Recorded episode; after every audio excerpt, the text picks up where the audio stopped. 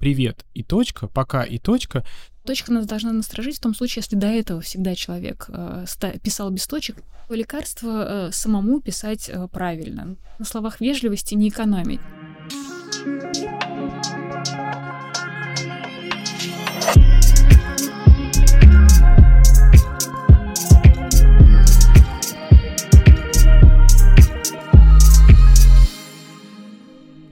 Добрый день, друзья. Меня зовут э, Сергей Гребенников, и в эфире подкаст «А за окном Россия». И сегодня мы поговорим о очень важной теме. Эта тема касается каждого из нас про цифровой этикет. И в гостях у меня сегодня Ольга Лукинова, автор книги «Цифровой этикет. Как э, не бесить друг друга в интернете», преподаватель РАНХИКС, создатель телеграм-канала «Цифровой этикет». Ольга, добрый день. Добрый день.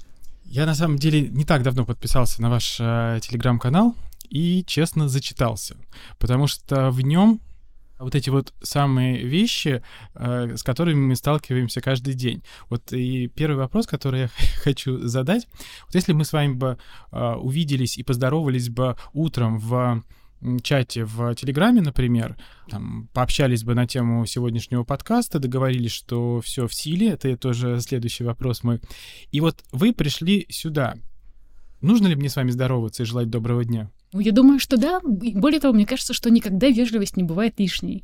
Ну, то есть некоторые начинают размышлять, а нужно ли, если я здоровался, что обо мне скажут, если я поздороваюсь еще раз? Ну, ничего не скажут плохого, если вы поздороваетесь. Но если вы не поздороваетесь, или если вы лишний раз не скажете спасибо или пожалуйста, то, мне кажется, вот в таком случае могут э, как-то недобро про вас подумать, поэтому лучше лишний раз поздороваться, лучше, лучше лишний раз э, сказать спасибо, э, точно не повредит. Хорошо, а тогда следующий вопрос это вот прям буквально пару дней назад э, вы запустили э, опрос в своем телеграм-канале на тему того, а нужно ли уточнять, в силе ли встреча. Там, как я понимаю, что нету какого-то правильного ответа, но вот как вы посоветуете нашим э, подкаст-слушателям в этой ситуации себя вести? Спрашивать ли или не спрашивать? Давайте сначала объясним, почему может быть проблема с этим Давайте. все ли в силе. Если честно, я никогда не думала, что здесь может быть проблема. Но мне в один момент пишет э, читательница и говорит, ну послушайте, вот меня очень интересует вопрос. Спрашивать все ли в силе, если я спрашиваю человека, то я предполагаю, что он мог забыть, что он мог решить отменить встречу, он меня не предупредил. То есть я таким образом ему сообщаю, что я думаю, что он какой-то необязательный, неответственный, ко мне относится несерьезно, когда я спрашиваю спрашиваю и задаю вот этот вопрос. Поэтому, говорит она, мне кажется, что точно не нужно спрашивать, все ли в силе, потому что, более того, это как бы позволяет человеку, если он не очень хотел идти навстречу, сказать, а, нет, не все в силе. Ну, как бы, раз ты спросил, я ответил, нет, не в силе. Поэтому э, она убеждена, э, что точно не нужно спрашивать, все ли в силе. И у нее были очень жесткие такие серьезные аргументы. Я задумалась и решила уточнить у аудитории, считает ли она, что спрашивать все ли в силе в паре можно или нельзя. Абсолютное большинство сказали, что можно. Ну, правда, как бы если я опаздываю, опаздываю на встречу, думаю, точно ли встреча состоится, я могу потерять свое время, поэтому я спрашиваю. Но все-таки остается этот момент, что когда я спрашиваю, все ли в силе, я предполагаю, что вы какой-то безответственный товарищ. Поэтому для того, чтобы это так не звучало, лучше подбирать такие формулировки, которые будут не э, показывать, что я сомневаюсь в вашей ответственности, а наоборот приносить вам какую-то пользу. Например, когда вы пишете, мы завтра договорились встретиться, вот вам карта, схема, как пройти до нашего офиса. Или когда вы говорите, мы завтра во столько встречаемся, я на всякий случай приеду пораньше, там буду вас ждать на месте. Или а мы с вами не виделись, я выгляжу вот так, вот так. То есть я как бы понимаю, что вы мне про встречу намекаете, напоминаете, но при этом не спрашиваете у меня, не забыла ли я такая забывчивая, непрофессиональная девушка. Понимаю ответы. Но, с другой стороны, мы реально живем в таком бурном мире, когда, конечно, хочется вот прям все по полочкам понимать, что будет завтра, там, сейчас, через 15 минут, поэтому э, я тоже считаю, что, наверное, спрашивать в, в, в силе или встречи это вполне уместно, и там у человека реально могут поменяться планы, он мог, ну, немножко подзабыть э, по поводу какой-то встречи.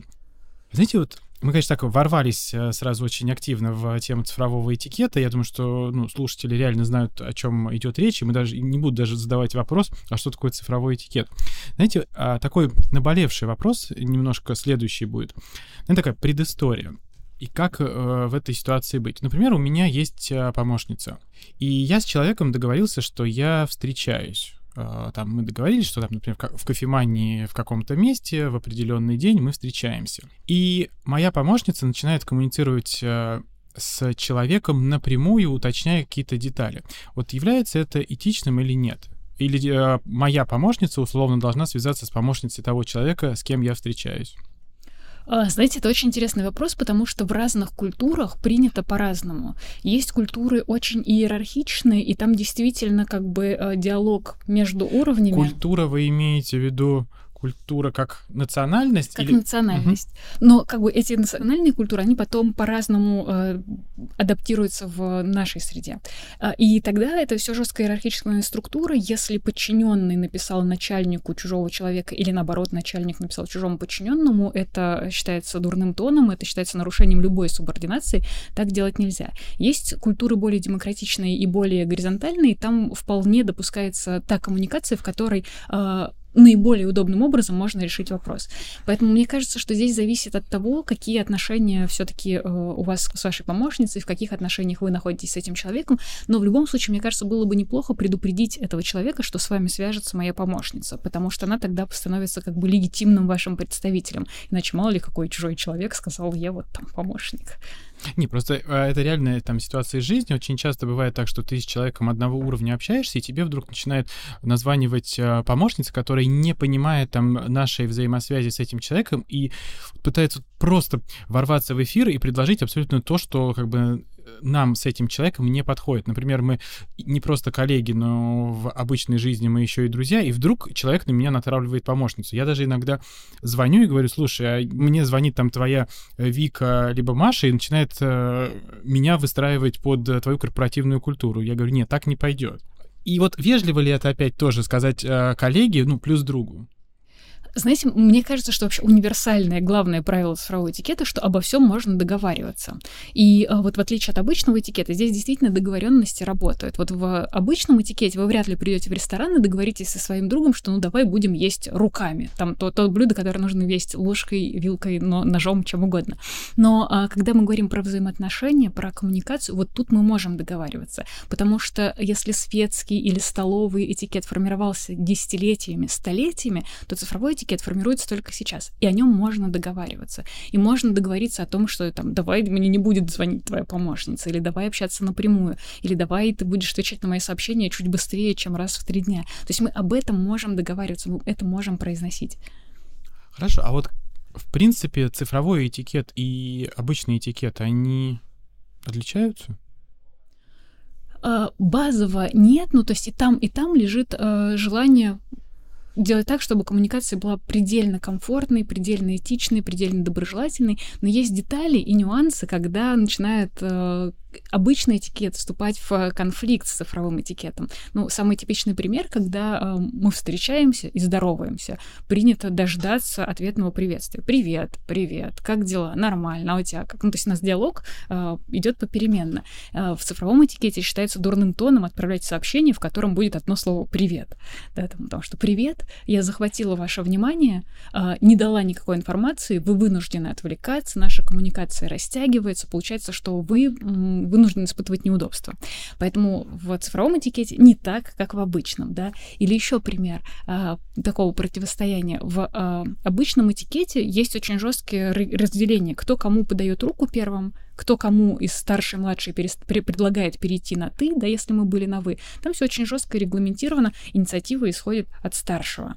Но, например, если мы говорим про цифровой этикет, и у нас есть начальник, и подчиненный. Кто кому может отправить запрос на добавление в друзья, например. А, и хочется сказать, что по аналогии с обычным этикетом, наверное, должен старший отправить младшему, а на самом деле нет. На самом... А на самый деле кто? Младший старшему? Желательно, чтобы никто, но старший младшему точно не должен отправлять этот запрос, потому что он его поставит в очень неловкое положение. И отказаться неловко, и принять неловко, потому что не хочется, чтобы начальник, например, видел там все мои личные делишки. Угу. Ну, интересно. А скажите, вот а, в обычном этикете, особенно столовом, есть там куча правил, и если бы мы бы всем им следовали, то, в принципе, мы, наверное, не ели, а только бы думали, какую сейчас э, вилку взять, и почему рыбу нужно вот есть вот этим странным ножом, и почему нужно э, кекс э, не кусать, а отламывать, и почему виноград нужно вдруг э, резать ножом. То есть для меня это вообще большая загадка, как можно виноград разрезать ножом. Он же сейчас брызнет на кого-нибудь, и я, в принципе, буду в более неловкой ситуации, нежели я его возьму э, в рот и съем. Вот в обычном этикете, да, в столовом есть вот такие вот, ну, некие странности, может быть, переборы, может быть, то, что нам, к нам пришло из uh, прошлого. А вот в цифровом этикете уже есть такие вот немножко вот странные вещи, которые нужно соблюдать, но ты до сих пор не понимаешь, а почему так? Сейчас я мучительно соображаю, и, если честно, не могу такого припомнить, потому что, в общем-то, любое правило этикета можно объяснить э, с точки зрения удобства, взаимного уважения и чего-то такого, ну, очень понятного, здравого смысла. Можно объяснить здравым смыслом любое правило. В э, светском этикете или в столовом этикете там действительно очень многое складывалось исторически. Ну, например, почему там мужчина снимает э, шляпу, когда входит, да? Ну, то есть это как бы вот это вот поднять забрало и показать, что я э, не с вражескими намерениями, что я открыт для того, я показываю, что я э, доброжелателен, да, снимает шляпу, или там, почему перчатку снимает, ну, то есть как бы то же самое, почему э, там с какой стороны женщина, да-да, ну, в общем, много-много всего объясняется историческим происхождением. Здесь у нас история цифрового этикета всего 25 лет, тут как бы еще такого не наросло, что мы не могли бы объяснить. Да, но при этом, что меня немножко бесит в, ну, наверное, в цифровом этикете, хорошо назовем это так, что после встречи, особенно с какими-нибудь корпоратами, после общения появляется такой митинг-репорт а, в почте, и от тебя ждут на него какой-то ответ, какую-то реакцию. А ты, в принципе, не понимаешь, для чего он написан и для чего, почему вдруг от меня ждут эту реакцию. Вот э, мне, в принципе, кажется, что архаизмом в нашем современном обществе стала почта. Вот вы что думаете по поводу электронной почты? Сейчас вот я прокомментирую про митинг-репорт. Мне кажется, что это крайне важная штука. Э, просто, а, наоборот, многие ее недооценивают. А без этого документа, да, который потом рассылается, любая встреча превращается в какой-то треп. Более того, потом не зафиксированы договоренности, потом одному кажется, что мы договорились об одном, а на самом деле про другое договорились. Поэтому мне кажется, что очень помогает прояснить а, все, что происходило на встрече, как раз митинг-репорт, мема, там по-разному все называют называют этот документ, follow-up, мне кажется, что он классный. Мне кажется, что было бы здорово, если бы мы все научились и при... взяли бы в привычку после любой встречи фиксировать договоренности. Потому что, э, правда, у нас же сейчас э, мы не запоминаем, о чем мы договорились. Мы смотрим, что, что там в мессенджере было. И э, смотрим все предыдущие договоренности, они зафиксированы. Если что-то произошло на встрече, и оно не оставило письменных следов, это растворяется в воздухе. Поэтому мне кажется, что э, Митин репорт все это супер важно. Что касается почты, то э, здесь почта все-таки имеет больший вес, чем э, э, сообщение в мессенджере, а потом вспомнила, что э, в одном случае из пяти переписка в мессенджерах принималась как доказательство в суде. То есть мы понимаем, что уже и мессенджеры становятся э, вообще юридическим документом. Фактически наша переписка, она подтверждает, может подтвердить наше намерение э, там, совершить какое-то преступление. Поэтому э, мессенджеры тоже уже приобретают такую очень э, официальную функцию, но по-прежнему э, электронная почта важна в корпоративных коммуникациях. Дело в том, что я могу вам написать и сказать, здравствуйте, я вам пишу из... Э, администрации президента, не знаю, из какой-то корпорации, оттуда, оттуда. Если я пишу вам в мессенджере, вы не проверите. Если пишу вам с электронной почты, у которой э, адрес собака и дальше адрес, э, доменное имя той корпорации, на, ко- на которую я работаю, то вы понимаете, что я официальный представитель. Знаете, когда мне приходит э, письмо, э, вам пишет налоговый, вам полагается какой-то налоговый вычет, сообщите нам номер вашей банковской карточки и пин-код, и адрес налоговая собака Mail.ru, да, я понимаю, что, кажется, это не налог налоговая. И э, в цифровом мире, по сути, электронная почта, она является одним из способов подтвердить, что я являюсь официальным представителем и вести официальные коммуникации.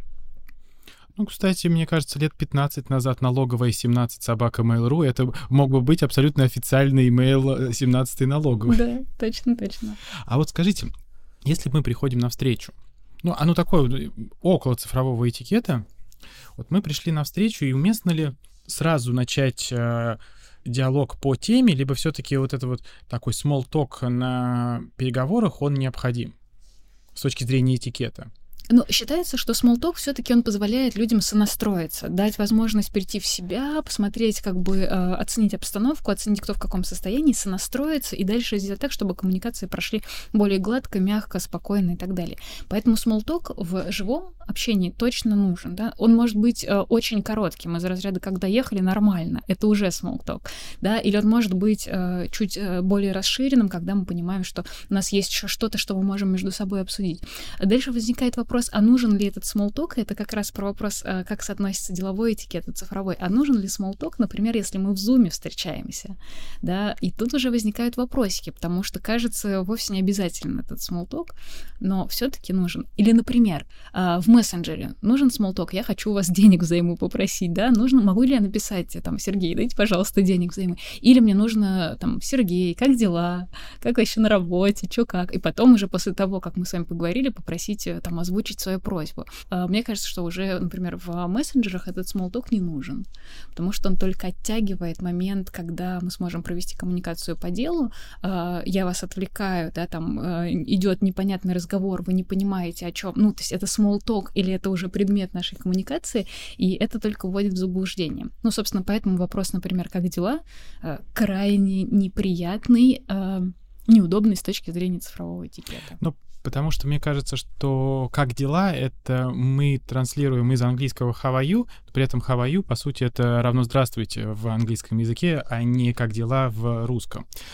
Я вот хочу еще вернуться к телеграм-каналу, потому что я, когда его открыл, и зачитался. Вы часто проводите там разные опросы, и есть ли какие-нибудь, может быть, вспомните сейчас несколько опросов своей аудитории, которые вас поставили в тупик? Ну, условно, вы там, публикуете вот красное и белое, и вот это красное, и люди отвечают, не, это белое. Вот что вас настолько удивило э, в ваших опросах? Было такое? Периодически такое случается, хотя чаще я все-таки могу предсказывать результат, то есть я понимаю. Я понимаю, да. А, и на самом деле я эти опросы провожу в большей степени для того, чтобы люди, которые а, их проходят, э, чтобы они поняли, что, ну, кажется, если 80% говорит, что это слово раздражает, кажется, его не надо использовать. Потому что если я просто говорю, пожалуйста, не пишите так никогда, то мне не поверят. Когда видят а, какую-то гигантскую цифру, то верят. А я помню, что меня удивило. Я помню, как я спрашивала в некоторых социальных сетях, ну, мы ставим лайки, и они какие-то одного типа. Постепенно в разных социальных сетях появляются разные лайки, можно поставить так, ну, знак в плюс, знак, знак минус, там сердечко и так далее.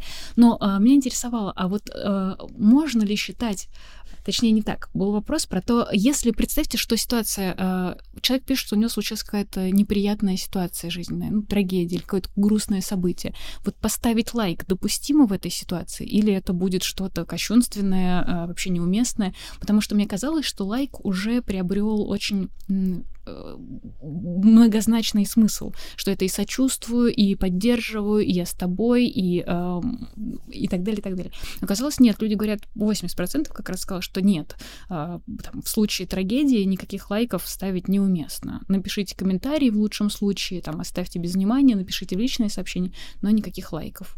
Это меня удивило в свое время. А еще а еще э, совсем недавно я начала проводить огромный опрос, в нем приняло участие более трех тысяч человек. Я спрашивала, раздражают ли какие-то фразы в переписке. И оказалось, что правда очень много раздражения. Ну, то есть, например, слово коллеги раздражает. Есть... А почему, интересно, слово коллеги раздражает? Я, например, никогда никого не называю подчиненным. Никогда. У меня нет подчиненных, у меня есть только коллеги. Здесь такой момент срабатывает, что часто коллега, когда называют коллеги, то э, таким образом как бы избегают конкретного назначения ответственного. Коллеги, сделайте отчет. Там сидит пять человек, получили это, э, это письмо, и дальше вопрос, кому делать. Потом либо все по шапке получат, да, либо отчет не будет сделан, либо что-то еще произойдет. Поэтому э, один из аспектов, почему раздражает, назови конкретно, к кому ты обращаешься. Э, дальше возникает вопрос, а если я сразу к пятерым обращаюсь, и, например, хочу сказать, коллеги, завтра будет встреча, их там в переписке 20 человек. Но здесь уже как бы нет четкого ответа. Говорят, что там назовите всех по имени, но если 20 не назовешь, да, поэтому говорят, что можно в таком случае просто обойтись одним приветствием. Здравствуйте, совещание состоится завтра. Интересно, а я, ну, вот я опять же свою историю рассказываю, да, я могу писать и ставить э, задачу, я пишу, коллеги, добрый день, там, Света, давайте сделаем вот это, Марина, давайте э, там созвонимся с такими-то людьми, там, Анатолий, давай отправим партнерский пакет в такую-то компанию. И я вообще не вижу вот ни с точки зрения этикета, ни с точки зрения коммуникации проблемы никакой. Ну, здесь вы потому что сняли главную проблему, которая есть за словом коллеги, потому что вы ответственность назначили адресно. Люди понимают, кто за что отвечает. А, а дальше а, знаете, тут надо будет следить, потому что а, некоторые слова со временем приобретают некоторый смысл или некоторую такую оценку, которая не сразу проявляется. Пока что мне трудно сказать, что не так со словом коллеги, кроме размытой ответственности. Но вот, например, есть выражение «доброго времени суток», и какое-то время назад, э, в конце 90-х, начале 2000-х, оно считалось очень э, таким остроумным, неожиданным, каким-то таким классным. А сегодня это просто грубейшее нарушение цифрового этикета, речевого этикета, потому что там есть речевая ошибка грамматическая, да. Э, если мы здороваемся, мы должны были как минимум сказать «доброе время суток», потому что мы говорим «добрый вечер», «добрый доброе утро, а когда родительный падеж, что мы прощаемся, да, то есть мы говорим всего хорошего, удачи, там, э, спокойной ночи, мы попрощались. Но вот со временем просто э, из такого остроумного, яркого выражения это превратилось в затертый офисный штамп, такой э, анахронизм совершенно, да, выражение, за которым очень много негативной реакции последует. Да, хочется сразу по голове человека ударить, который такое написал. А некоторые говорят, если мне приходит письмо, которое начинается со слова «доброго времени суток», я даже не читаю. А знаете, еще такой аспект. Вот, ну, мы, мы с вами общаемся сейчас, мы видим эмоции, да, там вы улыбаетесь, вы как-то по-другому реагируете на мои вопросы. Я понимаю, что этот вопрос зашел, этот какой-то кажется простым. Это легко увидеть, потому что мы общаемся, там тембр голоса меняется, вы улыбаетесь, у вас там по-разному горят глаза на разные мои вопросы. А что делать в переписке? То есть я часто там начинаю с кем-то общаться в а, мессенджере, и речь заходит до того, что мы начинаем немножко ругаться, как будто бы, но я спустя там 15-20 минут понимаю, что человек не понимает то, что я ему говорю, потому что в тексте не чувствуется эмоций. И вот как быть в этой ситуации? В мессенджерах. Да, здесь действительно большая проблема с передачей эмоций. Э, мне кажется, что, во-первых, нужно тренировать эмпатию и, ну, как бы уметь считывать ту интонацию, которую нам передают, а во-вторых, следить за своей интонацией. И я люблю, например, что делать? Я отправляю сообщение, и перед отправкой я его перечитываю разными интонациями. А могут прочитать это мое сообщение как наезд, например, или как какую-то грубость. Если могут, то я немножечко там трансформирую так, чтобы точно интонация была передана.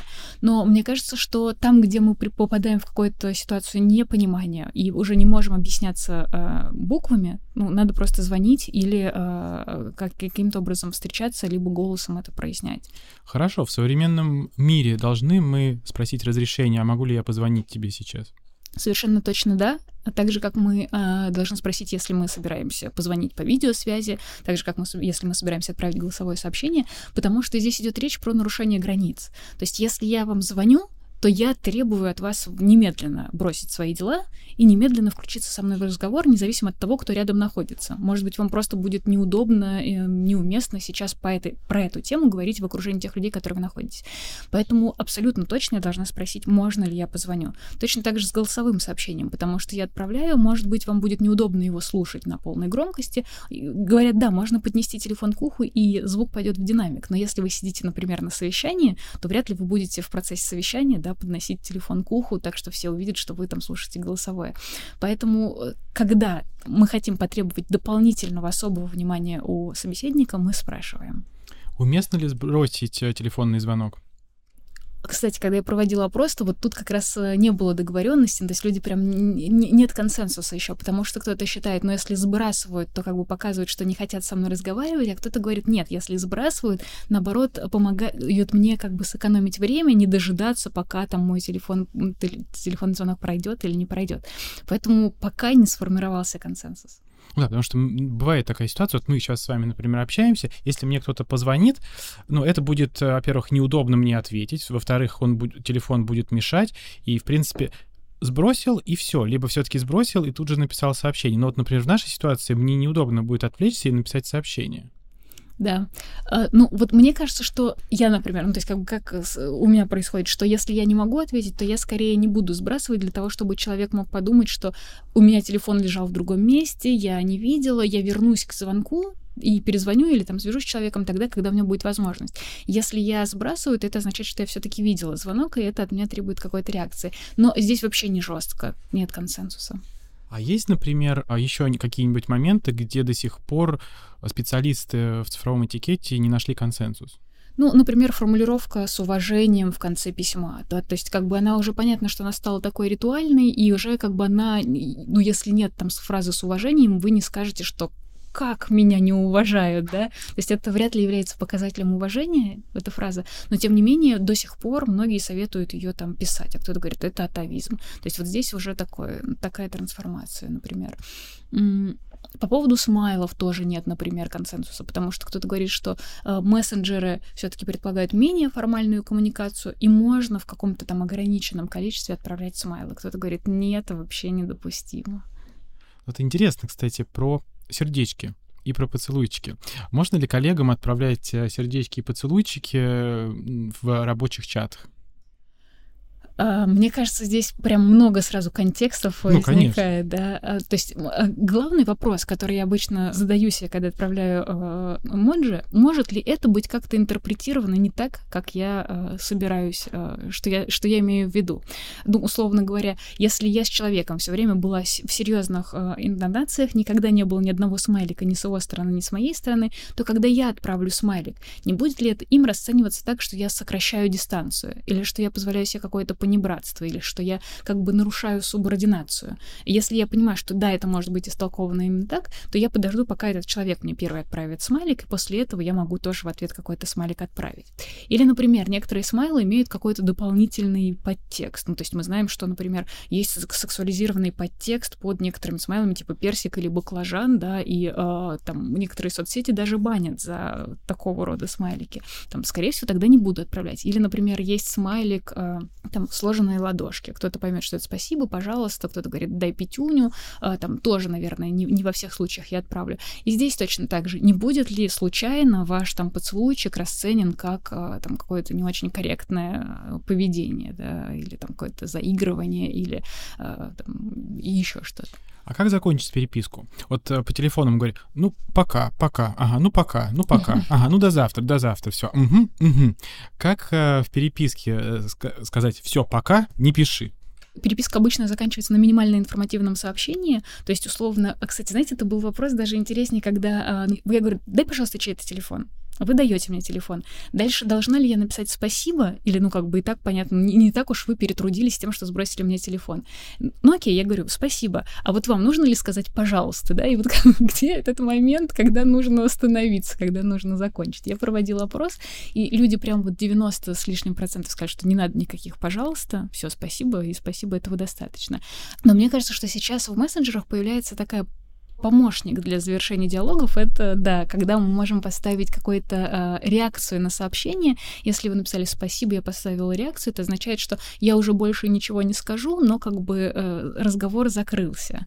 Или когда вы говорите мне, ну там, ну что-то вы мне сообщаете, я поставила значочек, значит, все, разговор закончился. Давайте поговорим теперь про точку. Спасибо и спасибо.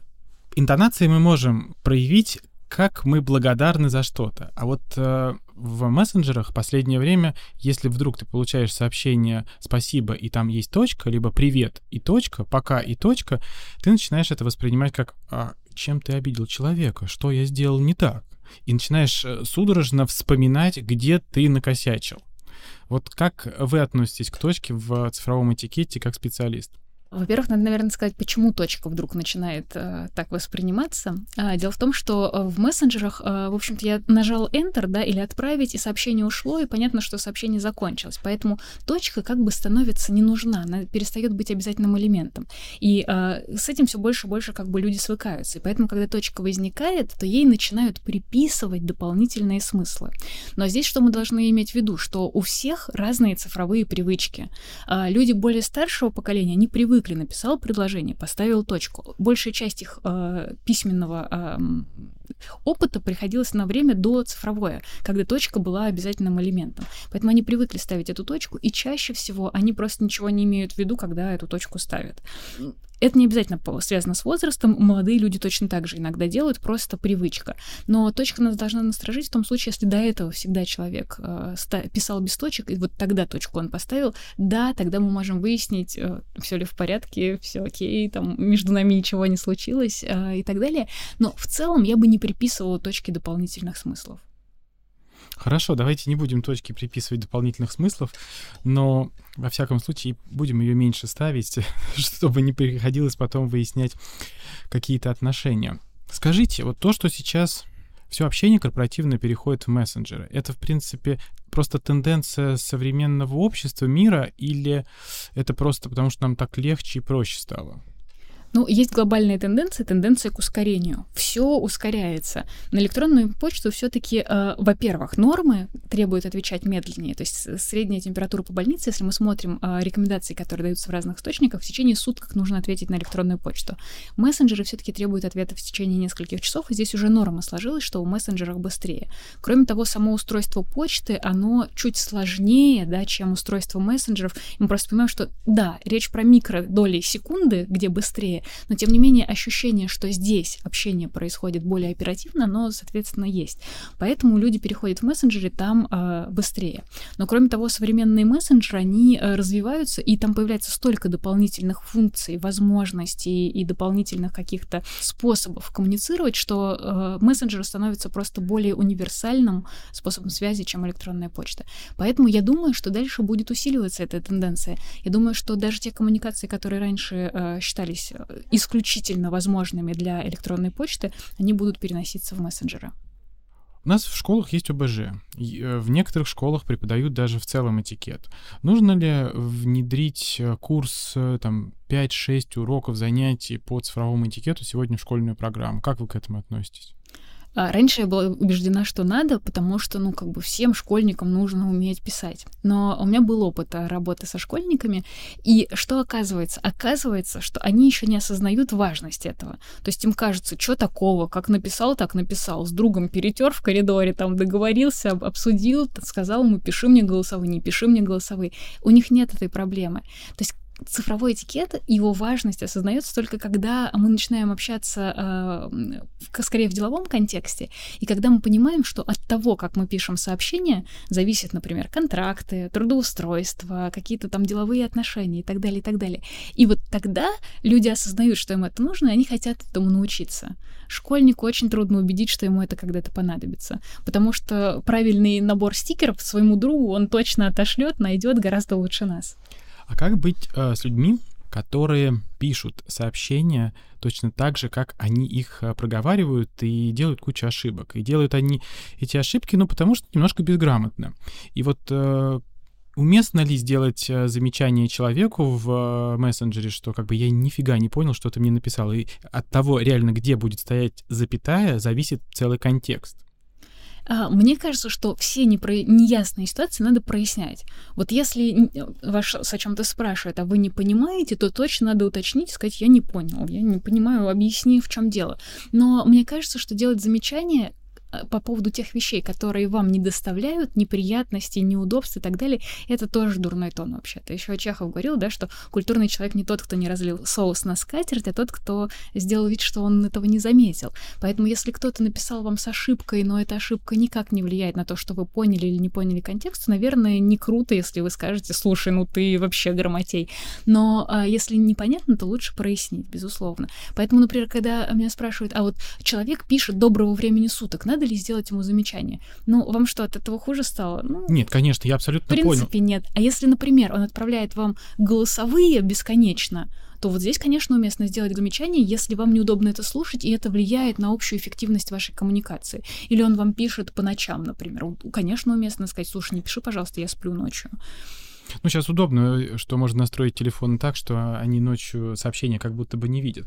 А еще я заметил, очень многие допускают следующую ошибку. Это с точки зрения русского языка, ну, вообще недопустимо. Я имею в виду там а, пунктуация. А с точки зрения понимания вообще без проблем. То есть пишут там «Привет, пробел, запятая, Ольга», восклицательный знак. И вот мне, как человек, который очень любит русский язык, это прям режет глаз. И вот что вот в этой ситуации, опять же, делать? Людей учить, э, рассказывать, э, показывать, вот как? А, мне кажется, зависит, конечно, от, а, от, от отношений и ситуации. Условно говоря, если это ваши подчиненные, которые, поведение которых влияет на то, как воспринимается в целом там ваша компания, вы и так далее, и так далее, я думаю, точно можно сказать, слушай, давай вот правила русского языка вот такие, вот такие, потому что иначе о нас судят о нашей компетентности, о нашем профессионализме. Но если это просто человек, который потенциальный партнер или коллега, с которым вы в равных отношениях, он никак не связан, э, не влияет на вашу репутацию, то, наверное, не очень уместно. Мне кажется, что здесь как бы такое лекарство э, самому писать э, правильно. Ну, то есть как бы у человека в какой-то момент возникает насмотренность, он понимает, что, кажется, запятая не в том месте стоит. Ну, просто у меня, например, не возникает мысли, если я буду ставить точку, восклицательный знак, либо запятую, перед этим поставить пробел. Видимо, мы еще учились в те времена, когда был Word, и он так это все подчеркивал. Э, не у всех сейчас Word подчеркивает. Да, но мне кажется, что это очень важно э, следить за тем, как мы пишем, э, то есть замечания не делать, но самим следить, потому что по нашим ошибкам делают выводы прям по о нашем профессионализме, э, принимают решение, принять ли нас, взять ли нас на работу или не взять. Ну, то есть, если я понимаю, что этот сотрудник будет писать э, письма от имени нашей компании, а там э, бесконечные ошибки, конечно, я не захочу, чтобы он это делал от нашего имени. Скорее всего, откажу такому кандидату. Mm-hmm. Поэтому, э, конечно, важно следить за ошибками. И второй момент, что ошибки еще показывают, что человек просто не перечитал сообщение, которое он отправил. Это означает, что он показывает таким образом пренебрежение, как бы, что ему все равно, э, что он условно отправил вам такое неопрятное, небрежное сообщение. Ну, кстати, про неопрятные, небрежные сообщения это очень важно. Я терпеть не могу, когда мне присылают письмо, в котором нету переноса строк, нету чего-то похожего на какой-то внятный текст. И, ну, вот это, наверное, тоже нарушение цифрового этикета, когда шлют письма вот просто потому, что их шлют одним большим предложением, либо одним большим абзацем. Мешок с буквами. Да, и, ну, это же невозможно прочитать. И какой-то у меня был такой интересный вопрос. А, вспомнил. Если я пишу письмо Юле и хочу написать Юле «Добрый день», но я вместо «ю» пишу букву «б». Ну, так получилось, потому что они на клавиатуре расположены довольно близко. Что в этой ситуации делать, если я это письмо уже отправил?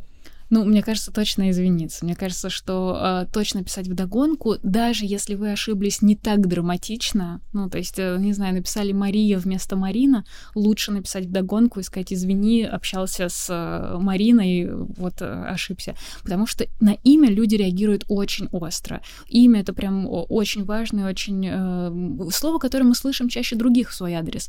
Поэтому, например, Натальи и Натальи да, то есть там просто целая битва у меня была в Телеграме, когда э, Натальи доказывали, что это не то же самое, и люди говорили, да что, вы, вы с ума сошли, ну как бы это просто разные формы. Говорит, нет, мы сами, Наташа, мы знаем лучше вас про свое имя. Их это раздражает. Там Влад, Вадим почему-то у них там... Но это все таки два разных имени, Влад разных. и Вадим. А Наталья и Наталья, на мой взгляд, это одно имя. А, да, ну как бы можно спорить, но здесь как бы важна эта форма написания. Для них это становится важным. Ну, Я, кстати, на это всегда обращаю внимание, но когда у девушки, у Натальи а, в подписи на английском языке написано Наталья, как же написать это имя на русском языке? Это большой вопрос. Да. А Наталья на той стороне обижается, что ее назвали немножко не так. Согласна, проблема. Хорошо, у нас как-то очень быстро пролетело время так неожиданно. Я обожаю с вами э, разговаривать про цифровой этикет. В завершении, знаете, я хочу таких вот попросить, может быть, 5-10 а, правил а, цифрового этикета, без которого нельзя жить. Так, мне кажется, что это не, будут не совсем правила, а это будут такие принципы. Первый важный принцип, мне кажется, это минимизировать количество коммуникаций звучит неочевидно, но на самом деле у нас бесконечные потоки сообщений. И если мы можем сделать так, чтобы их было чуть меньше, надо сделать. Условно говоря, одно сообщение не разбивать на 8 сообщений. А, или, например, не ставить людей в копию письма на всякий случай, чтобы авось пусть знают, да, не, не делать такого. А, на Zoom встрече не звать людей, которые просто там поприсутствуют. То есть сделать так, чтобы люди тратили на коммуникацию как можно меньше времени, минимизировать количество коммуникаций. Это первое. Второе, мне кажется, очень важно помнить про доброжелательность и, например, на словах вежливости не экономить, не писать СПС вместо спасибо, не писать э, там ДД вместо добрый день, там с ДР с днем рождения поздравляют. Ну как бы э, не стесняться проявлять проявлять теплые чувства, э, лишний раз поблагодарить. Почему-то в российской культуре не принято благодарить. А, например, э, в западной и восточной культуре вам скажут э, спасибо за то, что вы меня пригласили э, в ответ на письмо, спасибо за то, что вы прислали мне коммерческое предложение, спасибо просто за ваше письмо. Ну, то есть, и это сразу утепляет коммуникацию. Да, говорят, что англичанин в среднем, когда делает покупку, за это время скажет семь раз спасибо. Вау. Да. Вот, поэтому мне кажется, что вот экономить на вежливости, на доброжелательном отношении точно не стоит. А, третье, я бы сказала, соблюдать субординацию, потому что цифровое пространство очень часто искажает, и кажется, что можно на «ты» перейти, или кажется, что можно без имени отчества, но если мы с этим человеком в реальной жизни по имени-отчеству, то скорее также надо вести себя в цифровом пространстве. Если мы не слишком друг с другом кокетничаем и заигрываем и неформально общаемся, то смайлики будут не очень уместны. Если это наш э, потенциальный партнер, то может быть не очень уместно сразу к нему в, в социальной сети в друзья добавиться. Да? Здесь субординация третий пункт. Четвертый пункт очень важный это договариваться, потому что э, в цифровом этикете он фор- только еще формируется, обо всем можно договориться. Можно договориться о том, как внутри команды общаться, можно договориться о том, как с новым человеком общаться, с которым вы знакомы знакомитесь. Потому что иногда бывает обмениваются визиткой, потом нужно связаться с человеком и думаешь, так, ему написать или позвонить, или в мессенджер, или куда. Можно сразу, обмениваясь визитками, об этом договориться. Можно договориться про голосовые сообщения со своими друзьями. Сразу снимает все напряжение. И пятое, мне кажется, очень важно быть терпимым и толерантным потому что если раздражаться на все, то тогда окажется, что слишком много энергии это занимает. И вот эта терпимость и толерантность, она очень помогает. Вот я раньше раздражалась, что мне пожилые родственники присылали какие-нибудь картинки с котиками или там с праздниками поздравляли. А потом я поняла, а, как это важно для них я увидела, что вот когда мама моего мужа отправляла открыточку, она выби... с котиком, она выбирала, какого котика кому отправить. Это не случайный котик к вам пришел от нее. Я понимаю, что это тоже целый акт коммуникации, и в нем столько любви, тепла, там желания оказать внимание. Я подумала, ну классно, ну. Ну да, это очень здорово, кстати. Вот, я стала меньше раздражаться, и мне стало легче. Поэтому вот такие пять правил. Классно. Спасибо за вот эти пять правил. У нас очень быстро пролетело время, повторюсь. Но в завершении я не отпущу вас э, просто так про цифровой этикет. А, небольшой блиц, короткие вопросы, короткие ответы. Какое бы место в России вы хотели бы посетить? А, обожаю Нижний Новгород, бесконечно туда готова ездить. Онлайн или офлайн общение? Офлайн. Письменное или голосовое? Письменное. Добро побеждает зло? Побеждает. А что для вас счастье? Ну вот жить — это счастье. Классно. Спасибо. Мы сегодня говорили с Ольгой про цифровой этикет. Я думаю, что из э, нашего подкаста вы сегодня поняли, что будьте чуть-чуть терпимее, вежливее и любите друг друга. Ольга, спасибо вам большое за эти лайфхаки. Спасибо. До встречи в эфире. thank you